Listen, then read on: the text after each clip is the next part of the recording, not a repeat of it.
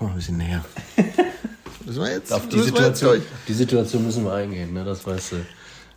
Äh, worauf müssen wir eingehen? Dass wir uns hier ungefähr, ich weiß nicht, wir sind uns viel zu nah. Das ist Total cool. Wir haben ja letzte Woche schon unseren ersten Teil, den langen Teil des Podcasts irgendwie aufgezeichnet und sind jetzt zusammengekommen und ich habe mein Mikro vergessen.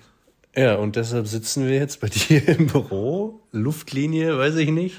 30 Zentimeter maximal entfernt und du jetzt mein Handy unter die Nase. Geil, oder? Aber das ist, das ist ja High Quality Podcast. Ja, es geht ja nicht um die Technik, geht ja um den Inhalt. Ja gut, da sind wir ja, sind wir ja sowieso. Aber wir, wir haben uns hier getroffen an einem Ort, der so wichtig ist für euch wie kein anderer Ort, am Sonntag zwischen zwei und äh, sechs Uhr abends. Genau, wir, also jetzt hier nicht hier bei dir im Büro. Wieso nicht? Also wir kriegen doch hier locker tausend Leute ins Büro, oder? Könnten wir machen, aber ich nehme lieber das Zelt, was da okay. schräg gegenüber aufgebaut ist. Hast schon geguckt? Also steht schon, ne? Äh, ich, ja, da wird noch gewerkelt, aber grundsätzlich steht's, ja. Ja, und es wird überhaupt nicht warm drin übrigens. Ich kann ja immer nur empfehlen, Zelte im, bei hochsommerlichen Temperaturen von um die, ich glaube, 30 Grad. Ja, kann passieren, ja. Kurze Hose. Hat letztes Jahr nicht geschadet, wird dieses Jahr auch nicht schaden. Darfst du denn? Ich dachte, Wolfgang Brück sagt euch immer, äh, ne, ne lange Hose. Ja, es ist, glaube ich, jedem selbst überlassen. Aber ich werde eine lange Hose tragen, ja. Naja. Okay, erzähl doch mal so ein bisschen Saisonöffnungsfeier. Das große Kennenlernen im Sauerlandpark. Genau, das große Kennenlernen, was äh, natürlich immer dazugehört, ist eine kleine, na doch eine kleine Bühnenshow, äh, wo wir die Jungs nochmal hochholen, äh, ein bisschen vorstellen, zwei, drei Fragen stellen und äh, danach gibt's natürlich die Möglichkeit, dass alle Autogramme äh, sich nochmal holen bei den Jungs der traditionellen Autogrammstunde. Ähm, vorher wird es noch ein Stündchen geben, wo wir uns alle so ein bisschen unter das Volk mischen. Ähm, haben wir ja schon gute Erfahrungen mitgemacht. Also da haben wir dieses Jahr eine sehr kommunikative und aktive Mannschaft, Gott sei Dank auch vorangetrieben durch den Trainer. Und ähm, ja, insofern kennenlernen, haben, kennengelernt haben wir uns, glaube ich, alle schon so ein bisschen. Jetzt noch besser kennenlernen ist, glaube ich, das. Ich will dich nicht noch besser kennenlernen. Nee, das stimmt. Das ist, danach brauchen wir erstmal ein bisschen Abstand auf jeden Fall, ja. nach der Nummer hier. Gut, ansonsten geiler Podcast, kann ich nur sagen. Ähm, sagen wir schon? Ja, komm, sagen wir schon. Ja. Ligachef. Gernot Trippke, tatsächlich. Selten, wir hatten selten, bis auf Wolfgang Brück vielleicht, einen, der mehr zu sagen hatte in der Liga bei uns sagt auch was zum Thema Eissporthalle bei uns. Das ist spannend. Also die Balverzin Arena ist und bleibt ein Thema. Ja, und äh, eins, das, äh, wenn man es mal vorsichtig formuliert, wir haben es über den Sommer schon so ein bisschen immer wieder mitgekriegt, aber ähm, es wird nicht kleiner, das Thema, sagen wir es mal so. Wobei, ich muss ja da sagen, ich bin da total happy drüber, dass es jetzt ein Thema wird und dass man es immer wieder anstößt und immer wieder überall merkt. Im Podcast mit den Gesellschaftern haben wir es. Wir hatten es zum Saisonende, jetzt Gernot Trippke. Wir müssen uns Gedanken machen um dieses Thema, wie es da weitergeht am Seilersee. Das ist mal definitiv ein Fakt. Tja, und dann hast du noch ein sehr geiles Interview gemacht mit Was? Du hast dir das so jetzt noch, bis Stand jetzt noch überhaupt nicht angehört. Aber Doch klar, ich habe das komplett für mich transkribiert. ich weiß komplett, was er gesagt hat. Tyler Boland. Tatsächlich, ja, herzlichen Glückwunsch, genau. Ähm, der fliegt, finde ich, so ein bisschen unterm Radar, wie das ja bei vielen gerade Nicht mehr lange. Nicht der mehr ist, lange. es ist genau der Spielertyp, den ich das mag, persönlich. Ich auch. Äh, einen, der, also mein persönliches Highlight war so ein Diver, gegen Düsseldorf äh, hinterm gegnerischen Tor, wo irgendwie die Scheibe noch rausspitzeln. Ich glaube, das mögen die Leute ganz gerne. Also ich finde den, find den echt schön zum Gucken. Fakt ist, nach dem Köln-Spiel, Saisoneröffnungsfeier, jetzt der Podcast. Was eine geile Woche für euch. Kühe, Schweine, Iserlohn startet exakt jetzt. Kühe, Schweine, Iserlohn. Der Radio MK Rooster Hockey Podcast. Dorfradio für Sauerland für Fans vom Seilersee mit Felix Dutsch und Mirko Heinz. An einem Donnerstag aufzeichnen, wo wir eigentlich erschienen sind. Es ist also das äh, ist die unaktuellste Brain, Folge, die wir die unaktuellste Folge, die wir jemals gemacht haben. Und gleichzeitig waren wir beide noch nie so gut angezogen. Das stimmt, definitiv. Und ich, ich bin noch nicht sicher, ob unser Gast heute auch so edel gekleidet sein wird. Was würdest du schon. einschätzen? Mir fliegt irgendwo noch ein Sakko rum, glaube ich. Meinst du? Ja, ja, ja. Also weißes Hemd, graue Hose. Ist vorbereitet für den Abend, würde ich sagen, oder? Stil Ja, für den Podcast meinst du? Äh, für den Podcast. Ich finde, das, er muss auch, wenn er in diesen Podcast kommt, den er übrigens nicht kennt, tippe ich mal, aber da werden wir ihn zu fragen, muss er natürlich vor allen Dingen eins gut aussehen, weil wir tun es ja Mhm. auch immer und immer wieder. Fernsehgesichter im Radio oder was das wird So dazu immer? ist das, Fernsehgesichter im Radio. Wollen wir schnell Danke sagen, damit wir möglichst schnell einsteigen können in diesen wunderbaren Podcast? Das haben die Leute nicht gesehen, aber ich habe genickt. Also, ja. Beste Unterhaltung wünscht Ihre Sparkasse Märkisches Sauerland HEMA Menden. Wir setzen uns ein für das, was im Leben wirklich zählt. Für Sie, für die Region, für uns alle. Weil es um mehr als Geld geht. Gernot Trippke, Geschäftsführer der Deutschen Eishockeyliga. Wie verwundert warst du gerade, als wir uns so sympathisch nett unterhalten haben? Oder weil ihr macht den Podcast durchaus seriöser, also dein Pressechef Konstantin. Ja, das ist da so, aber ihr kennt die einige Leute ja auch noch gar nicht so gut und da werden nicht so viel Flachsen gemacht, aber ich finde das gut, aber ich freue mich, dass du, dass ich dich mal so sehe ohne die beschlagene Brille im Fernsehen. Das stimmt. Also da kommt immer was hin. Da er hat. Was lachst du so blöd? Ja, es ist äh, auf, Weißt du, auf er den hat, Punkt gebracht. er hat nur ein einziges Bild noch im, im Kopf. Das Ja. war aus der Corona-Saison. Damit zieht er mich immer auf. Darf der Ja das? gut, das war ja nicht nur ein Bild, das war ja dann schon auch eine ganze Saison, ne? Alter, weißt du, wie ich gelitten habe? Und nicht nur du. Mit das hat ungefähr jeder Brille. Kommentator, der da oben saß, du warst ja nicht der Einzige, der eine Brille getragen hat, gesagt, boah, mit der Maske. Wobei, das war das geilste Interview, das muss man sagen, was wir jemals gemacht haben. Wir standen ungefähr 200 Meter voneinander weg. Du standst irgendwo auf dem Treppenaufgang in Düsseldorf. Und wir brauchten, glaube ich, die, das, das weiteste Objektiv, was überhaupt ging. Und ich saß da oben an dem Platz und konnte dich nur im Monitor verfolgen. Gut, dass diese Zeiten vorbei sind. Das muss man ja mal sagen. Gernot, du hast es nicht geschafft, pünktlich zu sein. Ist das ge- gering, zu geringe Wertschätzung für unseren Podcast? Nee, das ist äh, typisch für mich. Also ich komme eigentlich immer auf letzte Rille und das funktioniert dann auf der A46 und A1 nicht so gut. Okay, da, er gibt es wenigstens zu. Ich finde es in Ordnung. Das scheinen Leute, die in dieser Liga was zu sagen haben, gemeinsam zu haben. Genau, Wolfgang Brück ist es auch so. Der ist mir Wobei übrigens der noch ist- fünf Steaks schuldig, glaube ich, für zu spät. Der kommen. ist, aber ich sag's immer wieder, genau pünktlich immer. Also Für- der für kommt on Gefühl. point. Nö, also du, du wartest und wartest und wenn es dann losgehen soll, genau dann ist er da. Top vorbereitet. 30 Jahre Deutsche Eishockeyliga. Das ist eines der Themen, was wir heute mal besprechen werden. Wie besonders ist dieses Jahr aus Sicht der Liga? Weil Ist es ja ein- 30 sind. Es werden 30, also es ist ja die 30. Saison, also die Party kommt ja dann immer hinterher, aber wir sind natürlich marketingmäßig clever und nutzen das dann alles aus und spielen einmal die 30. Saison vor der Saison und dann die 30. Saison während der Saison und hinterher feiern wir dann den 30. Geburtstag. Ähm, äh, ähnlich wie ihr, glaube ich auch, ne? Auch hier Ja, wir, heute. haben, wir haben uns dazu entschieden, das nicht so auszuschlachten, aber Ja, wer werdet ihr schon, ihr seid ja mit, mit, mit, dem, mit dem Boot mit uns. Nein, es ist schon was Besonderes und es ist, glaube ich, auch was Besonderes, äh, äh, wieder eine Saison zu haben, die zur Normalität zurückgekehrt ist. Letzte Saison war ja schon mal die ersten Schritte, aber äh, nach den Corona-Jahren, die wir angesprochen haben, äh, ist es natürlich schon schön, mal einen ruhigen Sommer zu haben und sich auf die wirklich wichtigen Sachen zu konzentrieren, auf den Sport, auf die Vermarktung. Und dann natürlich mit dem Flankenschutz der Weltmeisterschaft äh, äh, im Mai, mit der Vize-Weltmeisterschaft, mit der Vergabe der Weltmeisterschaft nach Deutschland, ist das für uns schon ein ganz besonderer, äh, ja, ein ganz besonderes Jahr und eine besondere Saison, wo wir uns viel von versprechen. Gibt es denn eine große Party irgendwann mal oder habt ihr euch dagegen entschieden? Feiert ihr nur intern wahrscheinlich wieder. Wir feiern intern die ganze Zeit. Aber äh, nein, aber wir, wir haben jetzt am kommenden Montag, äh, äh, zum, trauen wir uns zum ersten Mal so eine Art parlamentarischen Abend in Berlin zu machen. Also das ist auch das erste Mal, dass das deutsche Eishockey äh, sich äh, anmaßt, sowas zu machen. Ich glaube, das haben wir uns aber auch verdient und auch die Protagonisten, gerade von der Nationalmannschaft, was ja auch fast alles DL-Spieler sind, werden da so am, am 4.9. abends die Politik empfangen, haben äh, Luc Tardif, den IHF-Präsidenten da, der, ich glaube, zum ersten Mal in der Geschichte der DL sowieso, aber seitdem es einen deutschen IHF-Präsidenten mit Günter Sabetzky gab, glaube ich, äh, in den letzten 30 Jahren zum ersten Mal, dass, dass ein IHF-Präsident an so einer öffentlichen Veranstaltung teilnimmt. Luc war schon mal ja beim, beim Winter Game, aber das ist natürlich auch eine große Ehre für uns und ja, machen das zusammen mit der Telekom, unserem, unserem Medienpartner in der Hauptstadtresidenz. Also äh, versuchen da auch einfach mal auch da neue Zielgruppen bei der Politik aufzuwecken, die, glaube ich, auch seit der Weltmeisterschaft das Eishockey mehr auf dem Schirm haben. Ja, und dann gucken wir in der Saison natürlich und dann werden wir sicherlich im nächsten Sommer dann auch nochmal eine schöne Geburtstagsparty machen. Nochmal zurück zu diesem besonderen Abend. Muss man da Mut für haben, das zu tun, oder muss man Vize-Weltmeister dafür werden? Damit die auch kommen.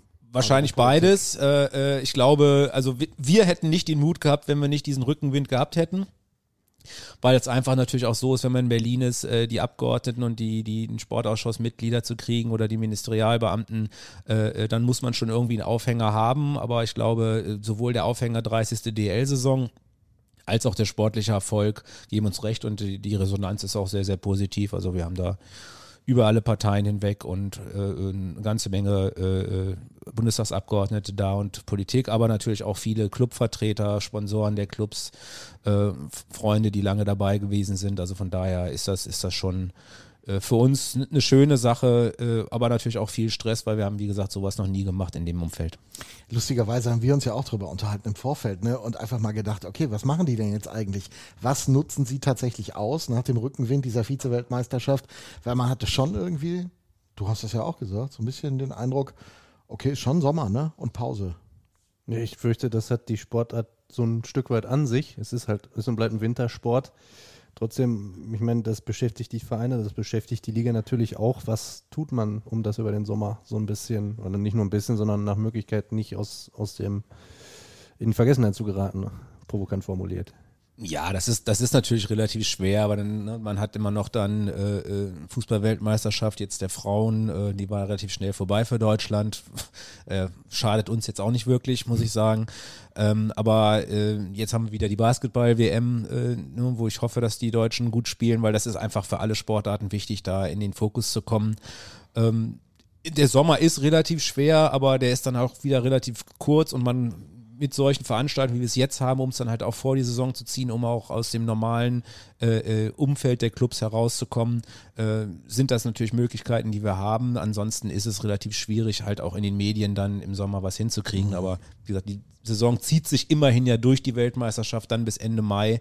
Und äh, die zwei Monate Ruhe, Juni, Juli, die haben uns dann vielleicht auch alle verdient. Und vielleicht braucht man dann auch gar nicht irgendwie weiter rasseln, sondern dann mit frischen Kräften und frischen Energien äh, jetzt in die Saison zu gehen, glaube ich, das ist auch dann ganz gut. Wo glaubst du, Gernot, hat die Liga denn und auch der DEB, das deutsche Eishockey insgesamt, profitiert von dem, was passiert ist? Und wie spürt ihr es? Also ihr spürt es generell an guten Quoten im vergangenen Jahr, was Fernsehen anbelangt. Sponsorensituation ist ja anständig in der Liga generell.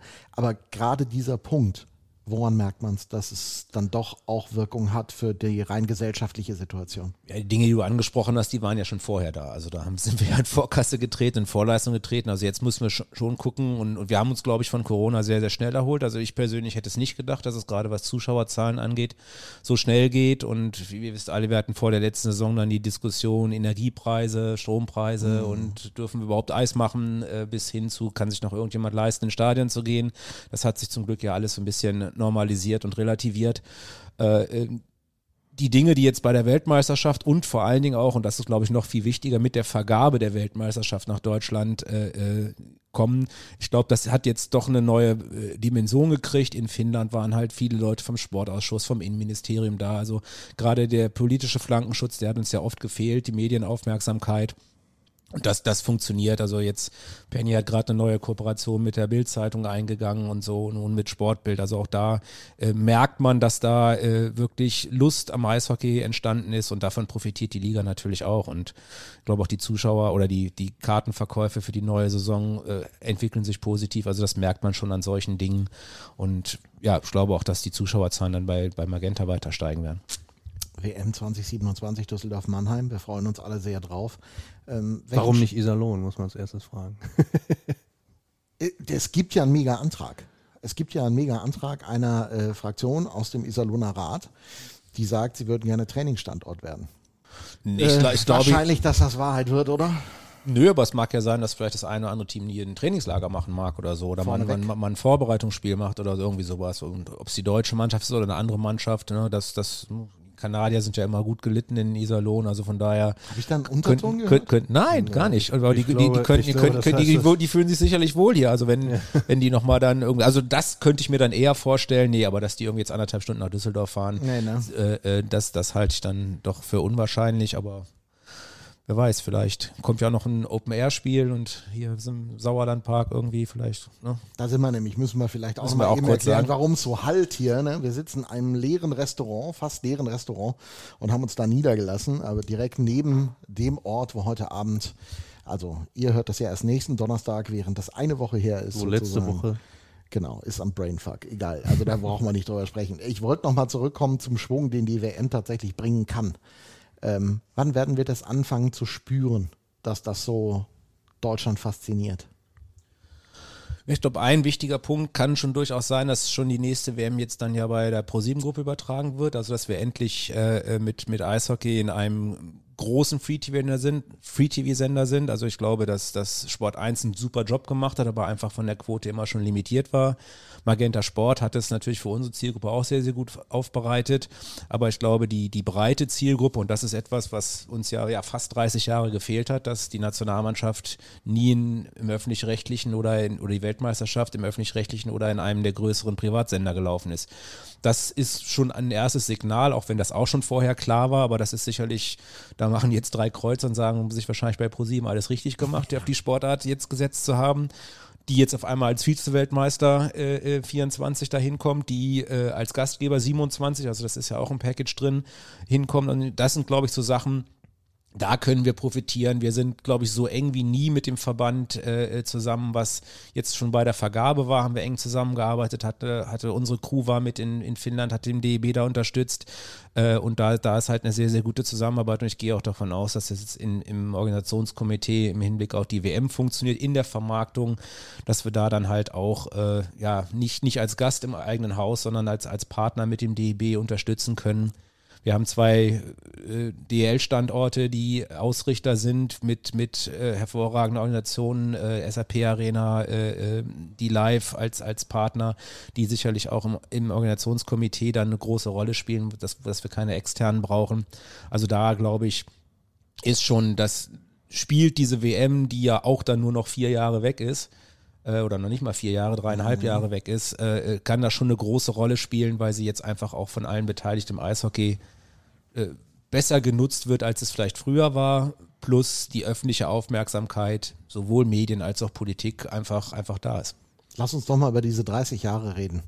Und du hast es so wunderbar beschrieben, also sozusagen was Deutschland jetzt erlebt im Eishockey, wie nah auch Verband und DL zueinander sind. Wenn ich mich an 1994 und die Folgejahre erinnere, da war das ja mal ein ganz anderes Bild. Wie hat sich das aus deiner Sicht gewandelt insgesamt? Und ähm, wie eng, du hast es zwar angedeutet, wie eng dieser Verbund ist zwischen DEB und DEL, aber wie gut arbeitet ihr wirklich zusammen? Ja, also wenn wir von der Historie anfangen, klar, 94 war ich noch nicht dabei, aber ich habe dann die Auswirkungen mitgekriegt. Das war ja die, die Ursprungs-DL war ja noch eine Gründung des DEB, also das war ja eine, eine Tochter des DEB, äh, äh, ist dann ja umbenannt worden und 97 unter dem gleichen Namen dann weitergeführt worden als DEL, die den Clubs gehört und dann unabhängig vom Verband war. Das war sicherlich eine schwierige Zeit für den Verband, aber es gab halt damals keine Zusammenarbeit. Äh, äh, das waren die Hauptgründe, sondern der Verband hatte natürlich, wie es üblich war, so die Allmacht äh, und, und hat die Liga und die Clubs bevormundet. Äh, äh und da kam es dann halt zum, zum Knall. Waren wir, glaube ich, so mit die erste Liga in Europa, die sich äh, dann selbstständig gemacht hat, auch sportartübergreifend, in Deutschland sowieso.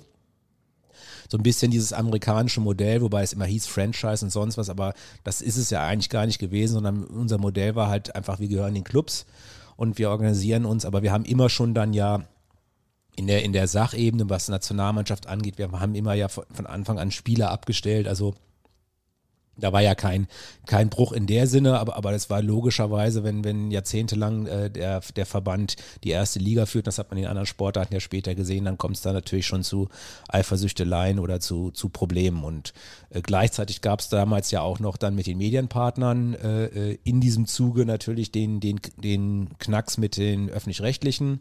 Auf der einen Seite die öffentlich-rechtlichen, die den Vertrag mit dem Verband hatten und die Liga, die dann den Vertrag äh, äh, gesagt hat, okay, die DL ist aber jetzt selbstständig, der alte Vertrag gilt nicht mehr und wir gehen mit der Kirchgruppe. Ähm, das hat dann natürlich auch im öffentlich-rechtlichen für, für Ärger gesorgt und, und letztlich wahrscheinlich auch mit dafür gesorgt, dass, dass die Nationalmannschaft aus dem, aus dem öffentlich-rechtlichen, auch die Nationalmannschaft sogar mhm. rausgegangen ist oder, oder nicht mehr berücksichtigt wurde. Und das hat sich über die Jahre dann immer mehr gebessert. Man hat sich die Wunden, sage ich mal, dieser, dieser äh, Trennung oder dieser Abspaltung oder des Erwachsenwerdens der Profiklubs, äh, äh, die wurde dann nach und nach vom Verband äh, verwunden und, und glaube jetzt dann die letzten Jahre, äh, seit Franz Reindl dann vom Generalsekretär zum Präsidenten übergewechselt ist, äh, Daniel Hopp damals mit ins Präsidium gegangen ist, Bertha Wipfler, der jetzt leider gerade verstorben ist, reingegangen ist, dann wurden diese Fronten aufgeweicht, dann hat man noch besser zusammengearbeitet. Die Clubs sind ja wieder äh, Mitglieder im DEB seit 2014, haben ein Drittel des Stimmrechts. Also von daher äh, äh, ist das jetzt auch noch mehr ein Miteinander und dementsprechend kann man auch so Projekte, wie man es jetzt äh, macht, äh, mit der Weltmeisterschaft 2027 natürlich viel mehr Synergien nutzen. Du sprichst es an, die Nationalmannschaft als Zugpferd für die Sportart natürlich. Lass uns ein bisschen auf den Liga-Alltag gucken. Auch da die Zahlen jetzt aus meiner Sicht durchaus erfreulich, würde ich sagen. Ist Eishockey auch äh, bei den Clubs im Ligaverband bei der breiten Masse angekommen? Oder was braucht es noch auf dem Weg dahin? Geht das überhaupt? Ja, breite Masse ist immer schwierig. Ne? Wir müssen immer daran denken, dass wir keine 20.000 Aktiven haben. Im Vergleich zu anderen Sportarten, die eine halbe Million, knappe Million, sechs Millionen Aktive haben, wenn man da mal die anderen großen Mannschaftssportarten nimmt. Das heißt, wir sind keine aktiven Sportart. Wir sind in, in der Regel keine Schulsportart. Es hat nicht jeder schon mal Eishockey gespielt. Äh, mit dem Klimawandel kannst du nicht mal im Winter mehr auf den Teich gehen oder so, nicht mal im Sauerland äh, friert noch was zu. Also von daher, äh, ja, ja, aber das sind ja genauso Sachen. Das heißt, wir müssen uns unsere Zuschauer, unsere Fans natürlich hart erarbeiten. Wir müssen sie in die Stadien bringen. Ich glaube, der Sport ist super attraktiv und äh, das ist natürlich dann in allererster Linie Aufgabe der Clubs mit dem Flankenschutz der Medienpartner. Aber äh, das ist ja auch das Allerwichtigste. Äh, klar sollen welche Leute im, im Fernsehen zugucken, aber in allererster Linie sollen sie natürlich in die die Hallen gehen äh, und wollen wir Partner für die Clubs finden. Und das ist ja unser, unser zentrales Anliegen. Und ich, das läuft, glaube ich, immer besser. Da, muss, da hat man Grenzen in gewisser Weise. Wir werden nicht zur Volkssportart werden, aber wir haben natürlich schon, wir müssen uns immer weiterentwickeln und sind auch nicht mit dem zufrieden, was wir haben. Und es ist immer so ein bisschen, ich nehme mal dieses Bild so von, von diesem Boutique-Sportart. Also wir wollen ein bisschen anders sein als die anderen und wir wollen halt aber auch wirklich gut sein und, und, und dabei trotzdem ehrlich und uns nicht irgendwie verstellen. Und, und das funktioniert und damit kommen wir, sind wir die letzten Jahre kontinuierlich gewachsen. Jetzt mal von den Corona-Jahren abgesehen, aber auch da haben wir uns jetzt super durchgekämpft und haben auch ein gutes Comeback gefeiert. Und deshalb glaube ich, dass wir uns da weiterentwickeln. Und wenn man jetzt sieht, dass wir äh, Zuschauerzahlen äh, ungefähr das gleiche haben wie Handball und Basketball zusammen, mehr als die dritte Liga im Fußball, dann, dann ist das schon natürlich aller Ehren wert. Äh, wir haben äh, in den Fernsehzuschauern haben wir bei Telekom bis zu 400.000 Leute, die an einem Spieltag gucken und dafür bezahlen. Also von daher sind das alles Sachen, wo uns, glaube ich, andere Sportarten für beneiden und da müssen wir halt auch so ein bisschen dranbleiben und immer weitermachen, uns nicht drauf aufruhen, aber auf der ausruhen, aber auf der anderen Seite können wir da halt auch als Liga und insbesondere als Clubs stolz drauf sein und müssen das, glaube ich, auch so ein bisschen selbstbewusst dann nochmal so ein bisschen unter, unter das Volk bringen, dass wir da jetzt nicht immer irgendwie demütig und uns immer noch erzählen lassen, doch ja, da ist ja so viel Pleite und so viel Ausländer und sonst was und das ist ja alles Quatsch und das haben wir, glaube ich, in den letzten Jahren geschafft und da können auch gerne die Clubs noch so ein bisschen offensiver und selbstbewusster sein. Aber gerade dieses Thema Finanzen, wenn man über die Jahre schaut, ähm, hat das gerade in den 2010er Jahren die Liga intensiv begleitet und begleitet sie gar nicht mehr. Also das muss man ja mal deutlich sagen. Man redet über Auf- und Abstieg sportlicher Natur, aber nicht mehr um, wir kaufen eine Lizenz oder wir gehen insolvent, was früher mal Konkurs hieß. Was hat sich was ist der Grund dafür, dass das tatsächlich funktioniert? Ist der Markt für Eishockey so gut geworden oder ist das die Cleverness derjenigen, die es mittlerweile machen, weil sie entweder einen Mäzen haben, der die Möglichkeit eröffnet, oder sie einfach wirtschaftlich vernünftig arbeiten? Äh, ja, auch der Mäzen lässt die in der Regel wirtschaftlich arbeiten und vernünftig arbeiten. Nein, es ist natürlich, es ist eine, eine, Folge, man ist da halt auch kuriert und du hast richtig gesagt, wir haben jetzt eigentlich seit über zehn Jahren gar keinen Club mehr verloren. Wir haben seit 1997 keinen Club mehr im Spielbetrieb verloren, was früher gang und gäbe war. Und wir haben selbst diese Clubs, die wir dann äh, im Sommer ab und zu verloren haben, ja relativ geräuschlos verloren. Also das war sicherlich ärgerlich für die Standorte, aber es waren jetzt nicht irgendwelche Debakel, oder dass da irgendwelche Leute auf ihrem Geld sitzen geblieben sind, großartig, sondern das waren ja teilweise auch geordnete Rückzüge oder ganz, ganz klare, ganz normale Geschichten.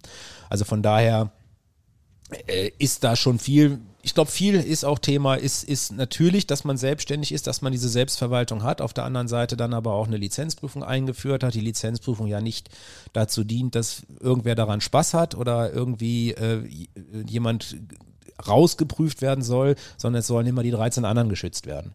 Und das ist, glaube ich, auch ein ganz wichtiger Aspekt. Und auch das hat äh, viele Clubs dann zur Selbstdisziplin angehalten. Das gab es halt in den 80er, 90er Jahren äh, in der Form nicht, dass da halt wirklich auch mal jeder erstmal die Hosen runterlassen musste, bevor er mitspielen durfte. Und äh, klar ist immer ein Restrisiko und kann immer irgendwas passieren. Und wir haben es ja gesehen, bei dem einen oder anderen ist es dann im Sommer passiert. Aber unter der Saison sind wir halt toi toi toi immer safe. Und trotz Corona hat kein Club sich abgemeldet. Also das hat, glaube ich, äh, viele Gründe, äh, aber das ist die Eigenverantwortung, dann halt auch so zu sagen, schon, dass man, dass man diese Akzeptanz auch von Lizenzprüfung hat. Fernsehen hilft. Magenta Sport hilft gar ungemein. Beim Free TV die Situation, jetzt wird Servus TV, so hören wir alle weitermachen, zumindest erstmal. Gibt es nichts Neues habe ich ja gesagt, bei der Nationalmannschaft ist es positiv. Da ist jetzt der Sprung von Sport 1 zu Pro 7 gelungen, mit einer Weltmeisterschaft und mit, mit, mit einer tollen Mannschaft im Rücken. Das hat aber keine Sportart. Das hat ja nicht mehr der Fußball, der hat ausgewählte Spiele. Also von daher müssen wir uns da auch nichts vormachen, dass jetzt irgendwie ein großer Sender regelmäßig Eishockey zeigt. Das zeigt auch keine andere Sportart. Äh, und äh, das ist, das ist leider so. Lineares Fernsehen äh, wird sich, glaube ich, auch immer mehr auf, auf die großen Kanäle kaprizieren. Also diese ganzen 0,5, 1, 2 Prozent Sender, Reichweitensender, die haben massive Probleme. Äh, äh, und, und von daher bringen sie uns, das haben wir jetzt auch gesehen, letztlich in der Zielgruppe auch nichts mehr. Das sind jetzt ein paar Hardcores. Weil die, auch die Magenta TV-Quoten weil die Magenta, so gut sind. Ne? Und weil, weil die Quoten gut sind, weil alle Eishockey-Fans sicherlich jetzt dann auch gesagt haben, das Abo ist ja auch relativ fair bepreist. Also, äh, und es ist halt auch üblich jetzt inzwischen. Also die Leute kommen technisch damit klar, die Leute äh, erkennen es an, dass alle Spiele in der Top-Qualität, meistens mit einem guten Kommentator mit beschlagener Brille gezeigt werden. Und, äh, er das als Kompliment oder wollte er mir wieder einen drücken? Das war erst ein Kompliment es ist und ein dann hat er Kompliment. einen gedrückt. Es ist ein Kompliment. Also ein bisschen Zucker. Zuckerbrot und Peitsche immer so wieder. läuft das hier, bevor, genau. bevor du, bevor du größenwahnsinnig Genau. wirst. Nein, aber, aber nochmal, also die machen natürlich da in ge gesamten produktionstechnisch redaktionellen einen, einen Riesenjob fürs Eishockey. Immer noch, ich kann ich kann mich nicht mehr daran erinnern, dass es nicht jedes Spiel live gab. Ich meine, es sind, es sind jetzt inzwischen dann doch, sind wir dann doch irgendwie im, im achten Jahr, aber trotzdem davor äh, haben wir uns dann äh, ein Spiel pro Woche auf Sky angeguckt und dann mal ein Spiel pro Woche auf Servus und jetzt haben wir halt wirklich 400 plus Spiele äh, on demand, live, alles, was wir wollen. Und ich glaube, jetzt um die breite Masse, um darauf nochmal zurückzukommen, also ein großer TV-Sender wird schwierig. Wir sind natürlich in da in Gesprächen zusammen mit der Telekom die kleineren tun sich extrem schwer, sind auch nicht mehr so wahnsinnig quotenrelevant, weil der Eishockey-Fan braucht halt jetzt nicht mehr den, den, den, den Spartensender. Äh, und da müssen wir halt jetzt schauen, äh, die Reichweite generiert man äh, immer noch über Highlights und man, äh, die Reichweite brauche ich euch nicht erzählen, generiert man über Social Media. Das heißt, dass äh, so viel, so viel Free TV kann ich gar nicht haben, mit, was ich mit einem TikTok oder äh, Instagram-Clip habe. Da haben wir irgendwie fünf, sechsstellige teilweise äh, Reichweiten und, und das, das schaffst du halt anders. Ist eine andere Reichweite, ist aber genau die Reichweite, die ja gerade wichtig dafür ist, irgendwie, wenn man an jüngere Zielgruppen denkt, Leute für den Sport und jüngere Menschen für den Sport zu interessieren, die dann doch irgendwie mal zum Mensch, lass uns doch mal ins Stadion gehen oder irgendwas machen. Äh, das ist ja alles. Man sieht es ja selber an, an seinen eigenen Kindern. Also die, die gucken nicht mal Fußball-Weltmeisterschaft, also im Vorbeigehen. Und die kennen alle Spieler, aber die kennen die, kennen die von der Playstation. Ne? Und die kennen keinen Spieler, irgendwie hat noch nie ein Spiel gesehen, aber weiß, dass Messi 98 hat. Und wer Guck Messi mal, das ist, ja gut, dass du auch ein bisschen TikTok angefangen hast. ich habe das ganz schnell wieder abgegeben, weil ich habe damit nichts zu tun tatsächlich mehr. Kannst du nicht, oder Privat nicht? Nee, kann ich nicht. Da muss man auch mal wissen, aber wir haben jemanden bei uns, äh, die Echt? in dem Fall das ganz sehr gut kann und äh, damit auch sich auskennt. Aber ich glaube, generell kann man das ja so auf den Punkt bringen. Wir müssen, glaube ich, uns ein bisschen von dieser, ich sag mal, eher konservativen Betrachtungsweise verabschieden, so sagen, Free TV ist das, das Maß aller Dinge. Das ist ja auch das, was wir in der täglichen Arbeit auch sehen. Und damit habe ich eine überragende Brücke geschlagen, denn lass uns dann noch ein bisschen über die Roosters sprechen, äh, wenn wir den Geschäftsführer der DL schon mal hier sitzen haben. Wollen wir das? Ja, gut, okay. wir können die Frage ja mal offen formulieren. Wollen wir das? Genau, was fällt dir ein? Gerne. Über die Roosters. Reden wir doch mal drüber. Jetzt ungestützt? Was ja, ja, ja, ich dachte, du, du hast einmal Dass die mich gleich zum Essen eingeladen haben. Kann ich doch nur Nettes sagen. Hast du es so nötig? Also, das hätte ich jetzt nicht gedacht. Ich dachte, ich habe Hunger, ich habe Mittag nichts gegessen. Okay, das ist ein Argument, was ich Und lange lasse. im Auto gesessen. Keine Bockwurst an der Tanke, weil blieb keine Zeit. Nee, aber was fällt dir ein über diesen Club? Also, ich meine, mit all seinen, also ich bin ja immer der investigative Journalist, er ist der Plapperer vom, äh, vom Club. Insofern teilen wir uns das eben. Was fällt dir ein, wenn du über die Roosters nachdenkst im Jahr 2000, was haben wir, 23? Mhm. Mir fällt ein, dass es ein Club ist, der aus seinen in gewisser Weise begrenzten Möglichkeiten, glaube ich, fast das Optimum rausholt. Und das Problem aber jetzt ist, dass diese begrenzten Möglichkeiten irgendwie halt auch den, das weitere Wachstum vielleicht so ein bisschen beschränken. Also in erster Linie natürlich Infrastruktur. Äh, ähm, da ist jetzt wirklich der letzte Blutstropfen, glaube ich, aus dem Stadion rausgepresst worden. Äh, äh, tolle VIP-Räume, aber ich glaube, da könnte man trotzdem noch mal irgendwie 200, 300 mehr verkaufen und vielleicht auch teurer verkaufen, wenn man ein besseres Ambiente noch bieten könnte.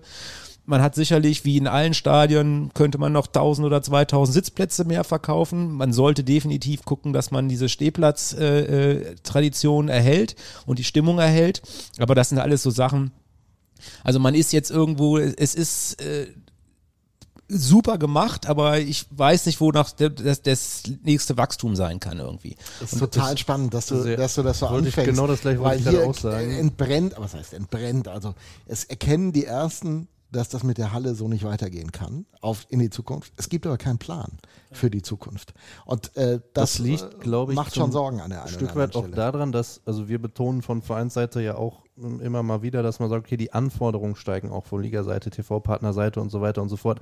Vielleicht kannst du an der Stelle mal sagen, um was für Anforderungen geht es denn da eigentlich? Also wo ist man mit einer Halle aus den 70ern nicht mehr ganz so gut bedient wie, weiß ich nicht, mit einer SAP oder Mercedes-Benz Arena? Die ja auch schon 20 Jahre alt sind. Das darf man auch nicht vergessen. darf man jetzt auch nicht vergessen, aber die sind halt natürlich in einer anderen Kategorie. Äh, äh, weißt du selber, vor jeder Saison ist das Theater, wo steht der Ü-Wagen von, von Magenta? Äh, und äh, ja, irgendwie läuft, läuft da dann, wo die gegnerischen Fans durchgehen oder irgendwas und dann sagt wieder einer, ja, geht halt 99 Prozent gut, aber wenn da irgendeiner mal schlecht drauf ist oder irgendwie sich mal eben in den Ü-Wagen über, übergibt dann äh, oder schlechte Laune hat, dann das hast du dann, doch Ü-Wagen. Dann, dann, dann, ja, dann hast du aber ein zigtausend Euro Schaden. Also, nein, das, das, das, sind, das sind alles, alles so Dinge. Wir hatten vor zwei, drei Jahren ging es um Stromanschlüsse für die TV-Produktion. Äh, ähm, das sind alles so Dinge, die sind halt, die sind halt schwierig, aber ich glaube einfach, also nochmal kurz zurückzukommen, der Standort ist, ist super, weil er natürlich auch ein Eishockey-Standort ist und relativ wenig äh, Konkurrenz hat. Also ich meine, also Dortmund ist ja schon weit weg und ist natürlich auch keine Konkurrenz für die Roosters. Aber Gut, dass du die Kurve noch gekriegt hast. Genau. Aber, aber nochmal, ich glaube, das ist hier schon, schon äh, diesen, dieser Faktor, diese Region zu vereinen. Da haben wir ja einige Clubs in der Liga. Wir haben die Großstadtclubs, die, wo alle sagen, das ist ja alles super einfach und super toll und die haben alle 12, 13, 16.000er Hallen. Ja, die muss aber auch erstmal voll machen und dann sagst du, ja, ist eine große Stadt. Ja, aber da sind dann auch 34.000 Kinos und drei andere Bundesligisten und 100 Konzerte und sonst was. Äh, ähm, da ist es hier vielleicht ein bisschen, weil das ist das ist immer noch, glaube ich, hier in der Region das Top-Ereignis, ähnlich wie in Straubing oder so. Das ist, das ist natürlich auf der, auf der Seite einfach, aber das, das kann man, müsste man noch mehr vielleicht dann ausnutzen können, um dann halt das, was man jetzt super macht, halt nochmal einen Schritt weiter zu kommen und vielleicht nochmal irgendwo äh, äh, einen größeren Schritt machen zu können. Und ich glaube auch, jetzt ohne dass es irgendeinen Plan gibt, aber wenn ihr eine 7000er Halle hättet, eine moderne 7000er Halle, würdet ihr, wird die sich absolut rechnen und wäre natürlich dann nochmal das, das, das Fundament für den Club nochmal ein größeres. Das ist ja genau das Thema. Also ähm, wir sprechen ja, wie gesagt, du hast gerade selber gesagt, die Stehplatzkultur, äh, sage ich jetzt mal, auf jeden Fall erhalten. Aber wenn du jetzt sagst, auch in Köln oder so, die haben natürlich viele auch Gelegenheitsbesucher, Besucherinnen dabei, die gucken, okay, wir wollen das einfach mal mitnehmen weiß ich jetzt ehrlicherweise nicht, ob du sagst, hey, was mache ich denn mit meiner Family am Wochenende mal? Ach, da gehe ich jetzt mal und stelle mich auf die Stehplatztribüne mitten rein. Das ist halt immer so ein bisschen schwierig. Du, das hast, heißt, du hast halt vielleicht den Eventi nicht, das stimmt, aber dafür hast du natürlich eine breite Basis an Substanz, Genau. die sich mit dem Sport natürlich identifizieren. Ne? Weltklasse, das ist ja das Ding, das haben wir ja schon mehrfach auch betont. Du brauchst nur das Licht anzumachen und du hast gewisse Massen. Du hast da. aber auch, du hast aber auch den Stehplatz-Fan, der dann irgendwie dann doch mit Frau und Kind oder Freundin und dann gibt's hier halt nur ein paar hundert Sitzplätze. Der kann gar nicht. Nein, und dann geht, dann geht genau. der irgendwann nach Hause, nach Hause oder kommt dann nicht mehr, weil er kriegt einen Anschluss, wenn er dann auf den Stehplatz geht oder alleine ab- abends loszieht. Naja, ich meine, wenn du dir überlegst, dass so ein Typ wie Kevin Reich jetzt äh, im Tor der Iserlohn Roosters groß geworden ist auf dieser Stehplatztribüne und sich einen Keks in die Tüte freut, wenn er morgen sein erstes Spiel macht, äh, letzte Woche Freitag, äh, für euch, die ihr das morgen, gerade ja. hört, ja, für uns gerade noch morgen. Aber das, das ist einfach ein, ein Thema. Gibt's eigentlich, das weiß ich tatsächlich nicht, in euren Regularien irgendwann einen, einen Punkt, wo ihr einem Verein, der eine sehr, sehr alte Halle hat und es geht gar nicht mehr sagen müsst, okay, jetzt ist Endstation für euch? Das geht nicht, ne, in den Regularien. Oder kann das theoretisch passieren? Es könnte irgendwann theoretisch passieren, aber der Bestandsschutz ist natürlich da. Äh, äh, und, und wir werden jetzt natürlich auch dann nicht ein, wir werden, glaube ich, im Zweifel nie irgendwie die, die Kriterien so hoch sitzen können, dass irgendein bestehender Club da dadurch, dadurch rausfliegen würde irgendwie. Ne? Also das, das ist sicherlich äh, auch nicht gewollt, auch nicht Ansatz, aber ist ein Beispiel. Die einzige Halle, die keinen Videowürfel hat. Ne? Ich erinnere und, mich, Und, ja. und, und, und das ist schon, das ist ein Service für die Zuschauer, das ist eine Vermarktungsmöglichkeit, das sind alles so Dinge, wo, eine- wo eine Einschränkung da ist. Äh, ähm, und das geht halt einfach gar nicht, ge- geht halt auch auch nicht anders von der, von der, von der, von der Dachkonstruktion und so weiter. Und, und das sind alles so, so kleine Sachen, die sind, die sind halt schwierig und, und gleichzeitig äh, die Roosters oder die Young Roosters äh, machen auch eine super Nachwuchsarbeit. Äh, Kriegen diese vermaledeite zweite Fläche nicht. kriegen auch, sind auch da wiederum limitiert, dadurch, dass sie halt, dass sie halt auch keine eigene Trainingsfläche oder irgendwas, eine zusätzliche Trainingsfläche haben. Wir reden überall davon, äh, äh, ja, lass uns jetzt noch die Mädchen auch noch äh, für, für ein Eishockey begeistern, in der Euphorie, in der allgemeinen äh, äh, Equal-Geschichte, aber auch gleichzeitig natürlich ist das natürlich auch was, was wir ja wollen, was ja auch die Basis für uns vergrößert. Nur, ich habe es vorhin gesagt, wir haben 18.000 oder 20.000 Aktive, wenn überhaupt. Wir haben ganz, ganz wenig Mädchen. Die Mädchen spielen irgendwie bis 15 bei den Jungs mit. Wenn sie bis dahin nicht aufgehört haben, müssen sie dann bei den Damen mitspielen mit 14 oder mit 15. Äh, was ja auch schon, es gibt kein Nachwuchssystem. So, wenn man das machen will und aufbauen will, ja, dann brauchen wir halt 4.000, 5.000 Mädchen, die Eishockey spielen. Wo sollen die spielen? Dann müssen 5.000 Jungs aufhören. Ne? Also wir haben keine Trainer, wir haben keine Eis und das sind alles so Sachen, wo natürlich im Eishockey noch viel, viel Potenzial steckt, wo wir viel machen können, aber was natürlich auch, auch immer dann, dann äh, viel, viel an der In Infrastruktur ist. Und wenn man sich mal anguckt, das ist Schleswig-Holstein, da, es gibt eine Eisfläche in Schleswig-Holstein, Timmendorf, und die ist irgendwie abwechselnd Eishockey, Asylantenheim oder, oder, oder äh, irgendwas anderes. Also das ist halt, Ich war da schon. ja. Ich war da auch mal als kleiner Junge, da war die ganz Also neu, glaube ich, als kleiner Junge. Echt, du warst als Eisfläche? Als kleiner Junge Also ich möchte nicht, dass wir in diesem Podcast abdriften, ja? Nein, ich habe ein, ein das werde ich auch nie vergessen, Sonderzugspiel, als Greg Post Trainer in Timmendorf war. Wo ich auch gerade sagen, der kommt auch wieder her. Ja, ne? ja, der hat da mit, Co-Trainer? mit Tom Pokel zusammen Exactly. natürlich an der Bande gestanden und ich werde das nie vergessen. Also das Eis war im Prinzip so breit wie die Halle. Ich weiß gar nicht, wie die da tausend Leute reingekriegt haben. Das war, war total irre. So wie wir damals gegen Frankfurt 8000 reingekriegt haben. Aber, Das ist nie passiert, Aber nein. nebenan im Hafen gibt es legendäre Fischbrötchen. Also kann ich nur empfehlen. Also Okay, äh, das nehme ich, nehme ich mir zu Herzen. Äh, ich würde gerne noch über den Geschäftsführer der Deutschen Eishockeyliga sprechen. Ist er eigentlich der mächtigste Mann im deutschen Eishockey? mächtigste im Sinne von, also man kann sicherlich viele Dinge in irgendeine Richtung steuern und Anregungen geben, aber entscheidend tun bei uns immer noch die Clubs. Da ist der Aufsichtsrat total wichtig und von daher ist da auch keiner so der mächtigste, was auch gut ist. Aber wir kriegen viel Input und logischerweise muss man als Geschäftsführer irgendwie dann auch so ein bisschen versuchen, das in die richtige Bahn zu leiten, äh, äh, Ideen beim Aufsichtsrat zu platzieren, in die Kommission zu platzieren. Die kommen auch von anderen Stellen. Aber ist jetzt nichts so, dass ich irgendwas im Alleingang machen könnte oder auch wollte, weil dann das bringt dann eh nichts. Es gibt ganz, ganz viele andere, die da helfen. Das ganze Office hilft da. Wir haben so viel Inputs von verschiedenen Dingen. Aber klar ist man so ein bisschen so ein Aggregator. Man rennt durch die Welt. Man fährt jetzt eben auch nicht nur zu einer Weltmeisterschaft oder trifft sich mit Hockey Europe, sondern da kriegt man Input aus den anderen Ländern. Und da ist natürlich, habe ich schon eine Schlüsselstellung, habe auch das Glück wirklich an diesen verschiedenen äh, äh, Orten dann immer zu sein und da zu netzwerken und da sind auch Ideen für uns dann irgendwie mitzunehmen. Also das, das ist sicherlich schon, dass ich da vielleicht auch, auch die, ein bisschen die Pole Position habe und dementsprechend halt auch so ein paar Dinge äh, bei uns immer in die, in die Verlosung werfen kann. Aber ist es keine One-Man-Show und schon gar nicht auf der Entscheidungsebene. Was denkt denn der Geschäftsführer der deutschen Eishockeyliga über die Zukunft des Auf- und Abstiegs? Schwere Frage, wisst es ja kein Hehl, dass ich nie jetzt der größte Verfechter war. Das ist so entschieden. Äh, äh, es ist auch nicht schlecht. Also es ist wirklich so eine 50-50-Entscheidung schon immer gewesen. Musste man es einführen. Aus Sicht der DL2 definitiv, ganz, ganz klar. Äh, jetzt kann man nicht ketzerisch sagen, kommt immer darauf an, wer aufsteigt und wer absteigt. Ne? Das ist auch genauso. Also ich glaube auch nicht, dass irgendwie sich in der Fußball-Bundesliga irgendjemand darüber freut, dass Hamburg in der zweiten Liga spielt äh, und, und äh, nicht aufgestiegen ist und Heidenheim aufgestiegen ist in der Bundesliga. Also da gibt es sicherlich ja auch, auch viele Clubs, die in der zweiten Liga per se mal attraktiver wären als das, was jetzt in der Bundesliga spielt. So haben wir es bisher im Eishockey noch nicht gehabt, aber wir haben ja die Diskussion gehabt, als mal irgendwie große Namen mal kurz vorm Abstieg standen, wo dann die Diskussion losging, ja, der darf ja nicht absteigen und der darf ja nicht absteigen. Ja, das wäre sicherlich, wir haben so drei, vier Brands und Marken in der Liga, die sicherlich überregionalere Bedeutung haben als einige andere. Aber wir haben auch gute Standorte in der zweiten Liga, die auch definitiv nicht schlechter sind als einige DL-Standorte, wo es mir um jeden leid tut, weil ich die Leute seit 20, 25 Jahren kennen, wenn der absteigen würde. Wir hatten jetzt das Thema mit, mit, mit Augsburg, die ja schon faktisch abgestiegen waren. Und das war natürlich schon hart, wenn ich dann Lothar Siegel sehe oder den Max Horber oder so, das, das, oder alle, die, ne, Dwayne Möser und sagen, hm, ihr seid jetzt abgestiegen. Das ist schon ein komisches Gefühl. Äh, äh, und äh, dann sind sie zum Glück wieder reingerutscht, aber das heißt jetzt nicht, dass irgendwie Kassel ein schlechterer Standort wäre als Augsburg oder irgendwas, wenn die aufgestiegen wären.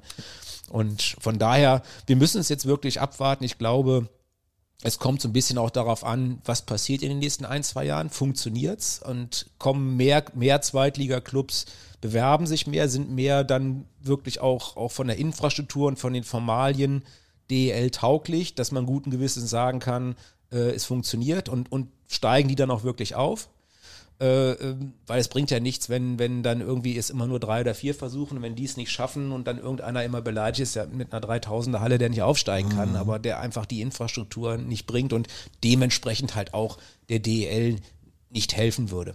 Ein Thema habe ich zu dem, zu dem Punkt noch Auf- und Abstieg. Äh, wir haben es in Augsburg ja jetzt erlebt. Also bis sie es wussten, dass sie nicht absteigen, war ein unglaublich langer Zeitraum dieser Zeitraum ist für diese Vereine natürlich eine Vollkatastrophe, weil sie eigentlich nicht planen können. Äh, selbst wenn es in der Zukunft Auf- und Abstieg geben würde, aber diese Distanz von März bis Mai zu überbrücken und nicht zu wissen, wohin der Weg geht, ist das nicht der eigentliche Punkt, wo man in jedem Fall ansetzen muss? Ja, ist ein Problem, aber äh, bin gerne bereit, deine oder Leser zu, oder Hörerzuschriften zu wählen, das zu lösen. Also wir haben es dann lange gesprochen, haben gesagt, haben theoretisch, ja, du kannst es rauszögern, indem du deinen eigenen Abstieg rauszögerst und noch irgendwie bis Mai dann den Absteiger ausspielst mit den legendären Playdowns. Äh, äh, aber das ist ja nun ganz klar nicht gewollt, weil da viel, wir gesagt haben, das ist dann zu zufällig. Wenn dann, wenn du dann auch noch zweimal Best of Seven Playdowns spielst und dann heißt es Edge Badge und der Aufsteiger steigt gar nicht auf, äh, äh, kann gar nicht aufsteigen, dann ist es wirklich Volksverarschung. Und, und deshalb haben wir auch ganz klar gesagt, der faire Absteiger ist der, der in der Hauptrunde letzter ist. Da ist nicht irgendwie gerade mal der Torwart verletzt oder sonst was, sondern da kann jetzt keiner groß sagen, äh, äh ich habe es nicht verdient sportlich. Und ja, in, und deshalb sage ich da, der Auf- und Abstieg sollte, wenn er Zukunft haben will, muss er funktionieren. Er muss in neun von zehn Jahren funktionieren. Es muss die absolute Ausnahme sein, dass er nicht kommt und dann tritt die Situation nicht ein, sondern dann können sie halt Mitte März für die zweite Liga planen. Wollen wir noch ein bisschen mit ihm, also zumindest ein paar Sätze in Anbetracht der Uhrzeit, über die neue Saison sprechen? Ich bitte drum. Ja, dann machen Wer wird die. Meister? Die einfachste Frage oder die dümmste, je nachdem. Gibt ja nur eine Aber richtige Antwort hier, ne? Fragen Sie mich doch mal was Vernünftiges. Du hattest jetzt eine Dreiviertelstunde Zeit, dir Fragen auszudenken. genau. Verdammt nochmal. Also, wer wird Meister? Der Beste. Ich muss jetzt gehen. Okay. Das, Oh, Ohofen oder wie, wie wer war das? aber, aber ist schon so, dass man dieses Jahr irgendwie das Gefühl hat, da haben ein paar Clubs also mal ordentlich investiert, um äh, diese Chance zu haben, oder? Mehr als sonst. der Ich glaube gar nicht, dass sie so viel, ich kenne ja die Lizenzruder, so viel mehr haben sie nicht investiert, aber sie haben vielleicht also auf dem so. Papier, glaube ich, haben sie es offensichtlich besser angelegt als vorher. Okay. Äh, äh, es ist jetzt, glaube ich, nicht so, dass jetzt irgendwie die Etats explodiert wären, sondern da ist ein bisschen umgeschichtet worden, Philosophien vielleicht auch geändert worden. Ja, aber ihr, ihr habt da recht. Also klar, ich meine, du hast immer die, die üblichen Verdächtigen. Du sagst, man, Berlin wird nicht nochmal so ein schlechtes Jahr haben. Äh, äh, äh, München, ja, hat sich wahrscheinlich auch nicht verschlechtert. Da ist die Frage, wa- was, was passiert nach Don Jackson? Kann der Toni Söderheim das, das, das, das bringen? Mannheim ist die auch Frage, neuer sind auf Trainer. jeden Fall ziemlich groß. Also wir haben sie alle schon gesehen in Kitzbühel. Ja. Da kam eine Truppe rein, da wird's dunkel, wenn du Und daneben dann, stehst. und dann Taro Jentsch hinterher. ja. ja, ne? Und du hast, du hast die, äh, äh, wie gesagt, die, die, Man die Mannheimer mit, mit einem komplett neuen Trainerstab.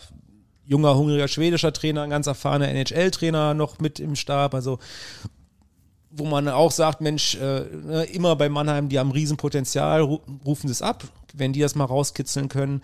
Also da hast du viele, du hast Köln, die immer jetzt, ne, letztes Jahr schon gesagt haben, sie wollen dreimal in Folge Meister werden, zur 50-Jahr-Feier, äh, haben auch viel, große Ansprüche. Also da sind schon einige, ich wurde die Kleinen genannt, Straubing ist für mich seit Jahren solide, also würde ich immer nicht gegenspielen wollen, weder in der Saison noch in den Playoffs. Äh, äh, und äh, ja, und dann haben wir immer noch die Überraschungsmannschaften in die eine oder andere Richtung. Also von daher, klar haben wir wieder wahrscheinlich die zwei, drei Top-Favoriten, ähm, aber das heißt nicht, dass da unbedingt einer von Meister wird. Hast du noch eine dumme Frage? Ja, wenn wir jetzt oder Strafbankkönig. Strafbankkönig. Christian Hommel, nee, das ist vorbei. nee, das war mal Ähm, in der Vergangenheit. Nee, ich würde das jetzt keine dumme Frage nennen. Okay. Aber das können wir ja im Nachhinein beurteilen. Okay, dann Ähm, stell sie nochmal. Also wir haben ja jetzt wurde ein bisschen gemutmaßt, aber gibt ja sicherlich auch Themen, wo du sagen kannst, okay, da dürfen wir uns nächste Saison drauf freuen. Was sind, was sind das für Themen? Vielleicht zum Abschluss nochmal. Das ist, ich freue mich auf jedes Eishockeyspiel jedes Jahr. äh, ähm, und das ist halt der Vorteil des Sommers, dass man dann wirklich wieder Lust kriegt und Laune kriegt. Also ich wüsste jetzt nichts, dass wir was ganz Besonderes haben. Also das, das ist auch das Gute eigentlich, dass wir eine gewisse Konstanz haben, dass wir eben keine Aufregung haben, dass wir uns alle Mannschaften sich in Ruhe vorbereiten konnten, nicht, nicht um ihre Gesundheit oder um irgendwas fürchten mussten, wir keine Diskussion haben, ob wir im Januar irgendwie den Strom oder das Gas abgestellt kriegen. Also ich von da, von daher glaube ich, äh, ist das mal so ein bisschen ein ein Sommer gewesen, wo jeder auch dann hinterher keine Ausrede hat, wenn es nicht funktioniert, weil eigentlich hatten alle eine gute Vorbereitung. Das ist eigentlich das, wovon ich mir viel verspreche, dass es eine richtig gute Saison wird, weil jetzt alle eigentlich richtig gut im Saft stehen sollten. Nimmst du das auch so wahr? Weil bei uns ist es tatsächlich so, dass man sagt, boah, endlich wieder mal eine normale Saison. Du hast ein Team weniger. Ich fand, das hat man letztes Jahr durchaus gemerkt im Spielplan. Ähm, du hattest Corona, zu Trainer gibt. Das ist ja gerade alles gesagt. Sagt man jetzt endlich wieder eine normale Saison? Ja, also bei uns äh, ist es so, die Vorfreude ist da natürlich auch klar. Wir haben so ein paar Sachen technischer Dinge, ne? wir haben jetzt den Videobeweis, das war ja auch ab und zu mal ein Aufreger letztes, letztes Jahr. Jetzt haben wir, haben wir neue Kameras installiert, die, die eine höhere Auflösung haben, also auch da dann den Schiedsrichtern nochmal helfen können oder äh, äh, äh, dann wir machen Indoor-Kameras, die werden dann, glaube ich, wahrscheinlich erst Richtung Deutschland-Cup-Pause flächendeckend äh, genutzt werden komplett neue Technik. Also das sind so im Hintergrund Sachen, die aber dann im Einzelfall natürlich auch, auch dann helfen können. Wo wir uns jetzt mehr so von der, von der Arbeitsebene drauf freuen, dass es uns die Arbeit erleichtert im Game Center. Ähm, aber ne, wir sind froh, dass wir dein Lieblingsthema, Mirko, dass wir, dass wir die Schiedsrichter halten konnten, die wir letztes Jahr gekriegt haben. Wir haben jetzt noch einen ehemaligen NHL-Schiedsrichter dazu gekriegt. Wir wollen aber trotzdem mit dem DEB zusammen auch endlich wieder deutsche Schiedsrichter, neue junge deutsche Schiedsrichter ranbringen. Das ist extrem schwierig. Das ist, hat, hat jahrelang äh, gehapert, da die Ausbildung und der Nachwuchs und da muss man angreifen. Also das kann kein Dauerzustand sein, dass, dass wir irgendwie im Prinzip mehr als die oder fast die Hälfte oder mehr als die Hälfte der Spiele ähm, von Import-Schiedsrichtern pfeifen lassen müssen. Aber nochmal, das sind gute Jungs, die, die, die identifizieren sich. Solange die Qualität da ist, ist das Ich meine, wir hatten jetzt, glaube ich, sieben Schiedsrichter bei der Weltmeisterschaft. Und ich weiß, das ist eine never-ending Story. Und, äh, äh, aber fast alle unsere Schiedsrichter hatten Angebote von anderen Ligen. Das ist inzwischen Marktschiedsrichter. Und da können wir wirklich, äh, das ist das einzig Gute an diesem Krieg, dass wir die Schiedsrichter gekriegt haben. Also das sind wir da so ein bisschen, haben wir da äh, äh, die muss man erklären früher in der K, die in der KL waren, die, die, in der KL Genau. waren, da haben wir jetzt, da haben wir ja äh, drei extrem gute Schiedsrichter, äh, äh, vier, vier, vier Schiedsrichter, zwei Letten, ein, ein, ein Russen, der jetzt aber auch dann Deutscher bald wird und, und noch einen tschechischen Schiedsrichter. Und das sind alles WM-Schiedsrichter, Top-Level-Schiedsrichter und das das äh, hilft uns ungemein, das hilft auch unseren jüngeren Schiedsrichtern, weil die ziehen die natürlich auch mit und das ist uns auch ganz wichtig, dass die jetzt nicht ihre eigene Show da machen, sondern dass die auch mit jüngeren Schiedsrichtern zusammenpfeifen und ihr Wissen halt auch als erfahrene Internationalschiedsrichter sind weitergeben. Also das ist sicherlich auch so ein Schritt, wo wir wo wir immer dran arbeiten, was nie perfekt sein wird, was immer ein Aufreger sein wird, aber wo wir halt auch in den letzten Jahren mit dem Lars Brüggemann zusammen äh, äh, viel, viel erreicht haben im Schiedsrichterwesen. Wie gesagt, Video beweist das und ähm, gesagt, da müssen wir jetzt noch, noch weiter und da ist dann der DB jetzt wieder gefragt, auch, auch Schiedsrichter-Nachwuchs zu bringen. Trainer-Nachwuchsintegration, alles so Dinge, die hinter den Kulissen sind, die jetzt auch nicht in allererster Linie Aufgabe einer Profiliga sind, aber dann doch wieder in Deutschland, weil wenn wir es nicht machen und nicht anstoßen, dann macht es halt keiner. Ich kann mich nicht hinsetzen wie die NHL und sage, ich hole jetzt die, ich hole jetzt die tausend besten Spieler der Welt, sondern ich muss schon dafür sorgen, dass sie irgendwie produziert werden. Das stimmt. Eine letzte Frage habe ich noch, dann aber wirklich Schluss für heute. Ähm, wie sehr achtest du auf das, was jetzt in der CRL passiert mit den äh, neuen Regeln, die die da versuchen? Weil normalerweise gibt immer die NHL den Weg vor. Jetzt versucht's mal die Champions Hockey League. Mit wie viel Interesse verfolgst du das? Großem Interesse ist natürlich auch im Risiko, weil du es halt äh, äh, in verschiedenen Ländern spielst mit verschiedenen Schiedsrichtern. Ich glaube, es wäre ein bisschen einfacher gewesen, es in einer Liga zu machen äh, oder vielleicht bei einer U20 WM oder in der DNL oder sonst was, um, um da mal, ich sag mal, mehr, mehr Daten oder, oder Testdaten zu kriegen. Aber ich glaube, die Idee und der Versuch ist, ist, ist aller Ehren wert. Wir haben es ja auch im CHL-Board dann, dann mit abgenickt. Wir werden es sehen. Also es wird auch da wieder wahrscheinlich heute Abend oder morgen oder dann letzte Mal wieder Diskussionen geben und wenn dann irgendeiner äh, äh, vier Tore in Unterzahl kassiert. Also wird- es hat alles Vor- und Nachteile. Die Idee ist natürlich, mehr Tore zu kreieren. Aber es kann natürlich auch dazu führen, dass die Special Teams noch mehr spielen oder die Special Teams überspielt sind oder man sich überlegen muss, kann ich das dann doch noch irgendwie machen? Äh, Was passiert mit der vierten Reihe? Was passiert mit den jungen Spielern, wenn sie eben nicht im Special Team sind? Fangen sie dann alle wieder an zu sagen, wir brauchen jetzt noch zwei Auszeiten oder sonst was, weil wir dann nur noch mit drei Reihen spielen. Also das sind natürlich auch alles Auswirkungen auf die Chemie in der Mannschaft, auf die Mannschaftszusammenstellung. Die Special Teams werden halt noch wichtiger. Äh, ähm, und da muss man halt einfach gucken, was, was sind da, was sind die Auswirkungen? Sind sie positiv, sind sie negativ oder haben wir doch nicht mehr Tore, aber nachher mehr Verletzte, weil, Spieler, weil, ja. weil irgendwie, keine Ahnung, einer zwei Stunden, zwei Minuten Unterzahl spielt. Das wird spannend zu bemerken sein. Wir freuen uns auf die neue Saison. Danke, Gernot, für deine Zeit, dass du sie bis das Abendessen beginnt, das wird jetzt bald sein, mit uns verbracht hast. Schnell los. Jetzt schnell los. Sehr gerne. Danke Ich dir. wünsche auch eine gute Saison. Wir Dankeschön. Freunde reden natürlich gleich noch ein bisschen über die Iserlohn Roosters im Detail und den Stand der Dinge an Sie. Und das mit Tyler Boland. Also nicht ich habe geredet, aber der Felix hat mit dem Neuzugang ein bisschen geplaudert über den Stand der Dinge. Ach ja, das habe ich schon gesagt. Am See. First weekend uh, with the games here at the Sila Sea is behind us. Uh, how did you experience the games and the atmosphere here? That was really cool. Uh, that was something uh, I've never experienced before. Kind of the, you know, especially across the standing section there, and just how loud it was throughout the game. No, it was really cool. I mean, it was the first preseason games at, at home, and you know, it just makes me look forward to the regular season and. You know, kind of seeing that, that building full and rocking like that, it was pretty cool. How was the situation when you played before in North America?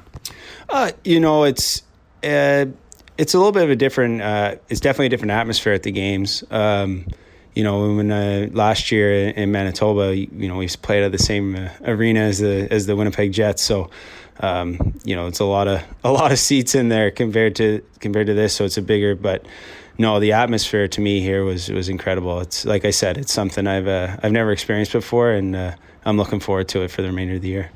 Let's uh, talk about the games and yeah, your playing style in general. Um, what did you expect beforehand when you came here, and um, how satisfied are you so far? Yeah, you know, I'm I'm happy with the way things are going here uh, so far. It's obviously new to me. It's a bigger ice surface and uh, and stuff, but um, I kind of came in with uh, it might sound silly, but kind of no expectation and kind of just try to just know myself and just say I'm going to try my best to play the best I can, and then kind of read uh, how it goes when you know when you add that extra the ice on each side, uh, each side of the rink, it, the game changes. The way plays are made are, are different. So um, I didn't try to set like I have to play this way or I have to play that way. I kind of read the game and, and, and adapt to how how it's being played. Um, you know, I like to to skate a lot, and uh, you know that bigger ice uh, certainly helps.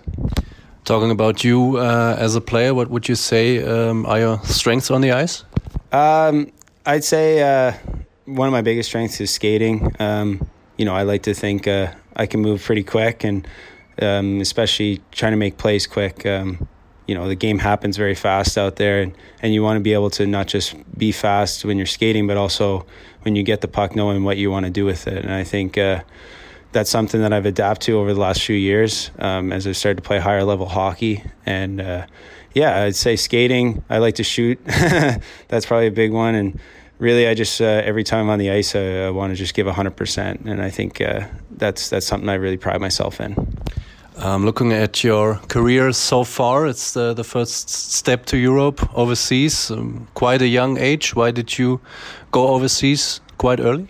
Um, it was kind of put in my mind a little bit uh, at the beginning of last year. Um, you know, I was in my last year of my contract, and I was like kind of thinking of what to do next. And um, I talked to a few guys that uh, that have played played in Europe now for for a few seasons. Uh, one um, who played here actually was Luke Adam. Um, I know him uh, pretty well, and just talk, picking the brain a bit. And I just really like the idea of uh, you know getting to go somewhere different and a different culture, different. You get to experience the world. It's you know obviously hockey is important, and and that's a that's a job, but there's other parts of it that you know you get to you know, we got to go to Kitzbühel uh, there, and you know, like you're not getting those mountains anywhere else. Like that's a that's a total different experience. There's, um, you know, that experience, and also just I keep I wanted to play a continue to play a high level of hockey, and when this opportunity came, I jumped at it.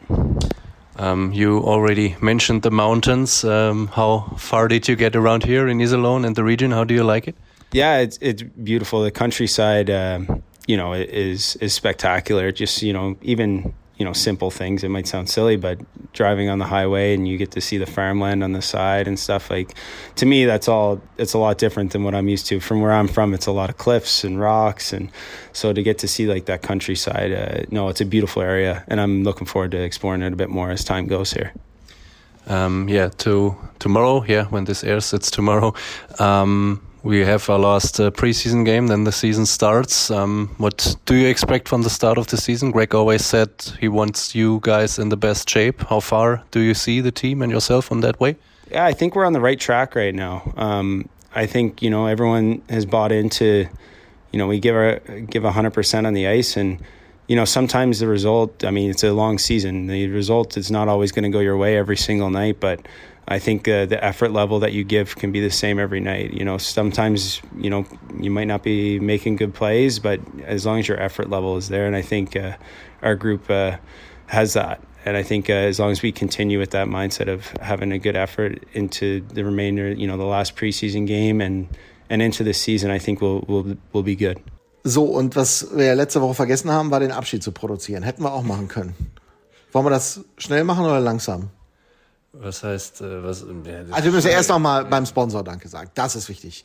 Der geilste Sponsor, einer von zwei, natürlich, überhaupt. Beste Unterhaltung wünscht Ihre Sparkasse Märkisches Sauerland HEMA Menden. Wir setzen uns ein für das, was im Leben wirklich zählt. Für Sie, für die Region, für uns alle. weil es um mehr als Geld geht. So, dann haben wir das auch gesagt. Und jetzt heißt Tschüss, Felix. Tschüss Mirko und tschüss Gernot. Tsch- Tschüss Gernot auch und tschüss Tyler. Ne? Also das war der Podcast für diese Woche. Nächste Woche, ihr könnt es euch fast denken, was machen wir Geiles? Eine Saisonvorschau. Bis dahin. Ciao, ciao.